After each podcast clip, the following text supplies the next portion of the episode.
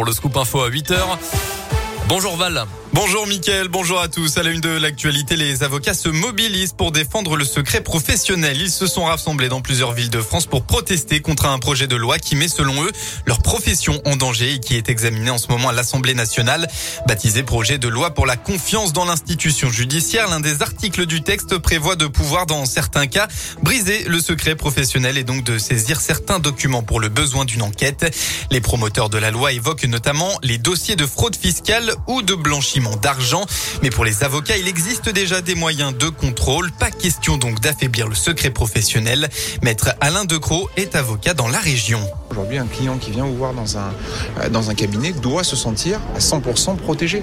C'est tout type de documents. Ça va de ses éléments d'état civil jusqu'à effectivement sa déclaration d'impôt sur revenu, peut-être des consultations d'autres confrères qu'il aurait pu avoir reçues, notamment de l'étranger. Nous devons avoir la possibilité d'avoir pleinement le dossier. On risque d'avoir des clients réticents à nous communiquer un certain nombre d'informations et au contraire de fragiliser le dossier. Parce qu'on va dire, bah, finalement, il n'a pas osé tout dire parce que on considérait que le cabinet pouvait être euh, perquisitionné, par exemple.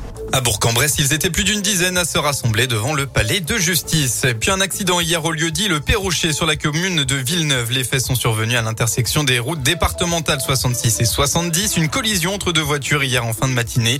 Un hélicoptère du SAMU de Lyon a même été dépêché sur place. Le choc n'a heureusement provoqué que des blessures légères pour les trois victimes, dirigées vers les centres hospitaliers de Villefranche-sur-Saône et de Bourg-en-Bresse. Une grève à la SNCF aujourd'hui. Pas d'impact sur les TGV, mais les TER seront perturbés sur de nombreuses lignes dans notre région. Les syndicats de cheminots réclament des hausses de salaire. Le détail sur le site de la SNCF. Une nouvelle offre à partir de l'aéroport de Lyon-Saint-Exupéry. La filiale low cost d'Air France va proposer une nouvelle destination après le Maroc, Stockholm ou encore Budapest au départ donc de Lyon. L'annonce a été faite hier. Vous pourrez donc vous rendre à Sfax en Tunisie pour les vacances de Noël et elle fera trois, le trajet trois fois à partir de 49 euros l'aller simple. C'est toujours un événement dans la région, l'arrivée du Beaujolais nouveau, la mise en Perse. C'est ce soir à Beaujeu, près de Villefranche-sur-Saône, à partir de 23 h Ce seront plus de 40 millions de bouteilles de Beaujolais nouveau qui seront commercialisées en France, mais aussi à l'étranger dans plus de 110 pays. À Lyon, la lutte contre l'insécurité à la guillotière. Nouvelle opération de police hier soir, place Gabriel Péry.